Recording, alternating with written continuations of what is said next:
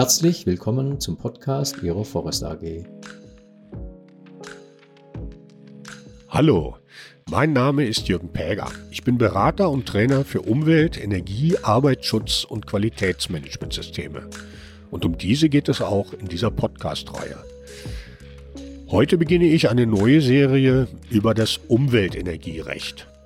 Als wir erkannt haben, dass unsere Energieversorgung und die Energienutzung maßgebliche Umweltauswirkungen haben, wurde das Energierecht um Vorschriften erweitert, die diese Umweltauswirkungen adressieren.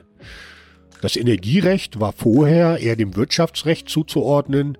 Es ging vor allem darum, die leitungsgebundene Energieversorgung, also die mit Strom und Gas, gesetzlich zu regeln. Geburtsstunde des Umweltenergierechts war 1973 der Yom Kippur-Krieg, beziehungsweise das äh, damit verbundene Ölembargo durch die arabischen Ölförderstaaten, auch bekannt als Ölkrise von 1973. Hintergrund waren amerikanische Waffenlieferungen an Israel, für das die Ölförderstaaten die USA und auch andere Verbündete Israels bestrafen wollten. Das Embargo führte damals zu einer Vervierfachung der Ölpreise und diese zu einer Wirtschaftsrezession. In Deutschland ging äh, im Grunde genommen damals das Wirtschaftswunder der Nachkriegszeit äh, zu Ende. Man hat damals mit allen Mitteln versucht, den Ölverbrauch zu senken. Unter anderem gab es äh, vorübergehend ein Tempolimit auf Autobahnen und es gab in Deutschland vier autofreie Sonntage. Und äh, man hat nach alternativen Ölquellen gesucht oder Energiequellen. Ähm, Im Grunde genommen war das auch die Geburtsstunde der Ölförderung in der Nordsee. Frankreich etwa hat auf die Atomenergie gesetzt und Japan auf das Energiesparen. Deutschland hat sich an einer Mischung aus allem so ein bisschen versucht. Das erste Gesetz, was dem Umweltenergierecht zuzuordnen ist, ist das Energieeinspargesetz von 1976. Das enthielt allerdings noch keine konkreten Regelungen, sondern ermächtigte die, Bundesregierung per Verordnung Regelungen zum Wärmeschutz von geheizten oder gekühlten Gebäuden und Effizienzanforderungen an die für die Heizung oder Kühlung äh, verwendete Technik festzulegen. Das erfolgte auch 1977 mit der Wärmeschutzverordnung, 1978 mit der Heizungsanlagenverordnung. Ja, ähm, 1900, ab 1976 sind dann die Ölpreise wieder gefallen. Das Ganze schien äh, in Vergessenheit zu geraten, bis 1979 im Iran der Schah gestürzt wurde. Wurde daraufhin entstand eine zweite Ölkrise. Der Ölpreis hat sich nämlich äh, verdreifacht in der Folge der damit verbundenen Einschränkungen der iranischen Ölförderung. Und äh, da, darauf wurde reagiert, indem 1982 die Wärmeschutzverordnung verschärft wurde. Aber ab 83 fielen die Ölpreise wieder. Das Thema war nur noch eins, was Fachleute interessierten. Die setzten unter anderem im Jahr 1990 ein Stromeinspeisungsgesetz durch. Dahinter standen vor allem äh, kleine Betreiber von Wasserkraftwerken aus Bayern, ähm, die endlich eine gesetzlich geregelte Mindestvergütung für ihren Strom haben wollten. Ähm, das Gesetz führte dann aber dazu, dass andere das Thema auch erkannten. So wurden zum Beispiel bis 1999 in Deutschland 9000 Windräder errichtet, äh, deren Strom nach dem Stromeinspeisungsgesetz äh, dann äh, eingespeist worden ist. Der nächste große Impuls äh, ging dann 1997 vom Kyoto-Protokoll aus, also den äh, deutschen Verpflichtungen zum Klimaschutz. Die wollte Deutschland unter anderem erreichen, indem mehr Strom aus erneuerbaren Energien erzeugt werden sollte.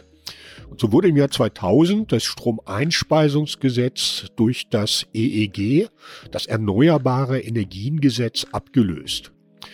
Dort wurde die vorrangige Einspeisung von Strom aus erneuerbaren Energien festgelegt, vor allem aber, dass die Vergütung für 20 Jahre garantiert ist und die Vergütungshöhe war im Gesetz geregelt. Ja, damit begann äh, im Grunde genommen der Boom der erneuerbaren Energien in Deutschland. Außerdem hat im Jahr 2002 äh, die NF, das Titel, Kurztitel für Energieeinsparverordnung, die alte Heizungsanlagenverordnung und die Wärmeschutzverordnung abgelöst. In der ENEF wurde für ein, ein Grenzwert für den Jahresprimärenergiebedarf von Gebäuden festgelegt. Und um diesen Grenzwert einzuhalten, musste man sich halt um den Wärmeschutz der Gebäudehülle und die Effizienz der Anlagentechnik kümmern. Diese ähm, Energieeinsparverordnung ist dann in der Folge mehrfach ähm, verschärft worden. Ein weiteres Punkt, was die, was, was die Gebäude betraf, war im Jahr 2008 äh, das Erneuerbare Energien Wärmegesetz. Mit diesem Gesetz sollte der Anteil erneuerbarer Energien für die Heizung bzw. Kühlung im Gebäudebereich von damals 6 auf äh, bis zum Jahr 2020 14 Prozent gesteigert werden. Es gab also eine Verpflichtung äh, zur Nutzung äh, von erneuerbaren Energien für die Wärme- und Kälteversorgung bei Neubauten. Ähm, wo das nicht ging oder zu teuer war, waren Ersatzmaßnahmen wie zum Beispiel eine bessere Wärmedämmung möglich.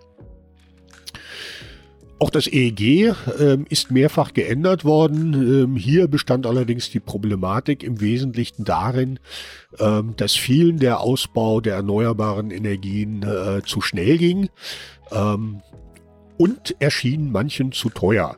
Damit drohten die erneuerbaren Energien so ein bisschen zum Opfer ihres eigenen Erfolgs zu werden.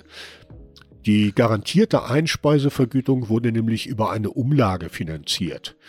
Diese Umlage deckte die Differenz zwischen, dem, äh, zwischen der Vergütung und dem Börsenstrompreis ab. Da erneuerbare Energien in vielen Fällen, etwa bei Windstrom oder bei Sonnenstrom, keine Brennstoffkosten verursachen, äh, konnte der Strom, wenn erneuerbare Energien reichlich vorhanden waren, an der Börse sehr billig abgegeben werden. Der Börsenstrompreis ist also gesunken, aber dadurch ist natürlich die Differenz äh, zum, zur ähm, Vergütung gestiegen. Das heißt, die EEG-Umlage stieg und äh, die stand in der Stromrechnung drin. Deswegen konnte man damit gut Politik machen. Man hat also versucht, äh, mit, mit Deckelungen und sonstigen Regelungen den Ausbau der vor allem der Photovoltaik zu begrenzen, aber auch der Windenergie. Ähm, seit 2017 wurden die Preise für die meisten Anlagen dann auch nicht mehr im Gesetz geregelt, sondern sollten per Ausschreibung festgelegt werden. Ja, und äh, letzter Punkt. Im Jahr 2020 wurden das Energieeinspargesetz, die Energieeinsparverordnung und die erneuerbare Energien, das Erneuerbare Energien Wärmegesetz durch das Gebäudeenergiegesetz abgelöst. Damit sollten äh, diese drei Verordnungen bzw. Gesetze, die eigentlich ein und dasselbe selbe Thema behandelt haben, nämlich äh, die Energienutzung in Gebäuden, zu einem einheitlichen Gesetz zusammengefasst werden. Inhaltliche Änderungen waren damit aber im Wesentlichen nicht verbunden. Ja, so viel für heute. Ich hoffe, dieser Podcast hat Ihnen gefallen und wir hören uns bald mal wieder.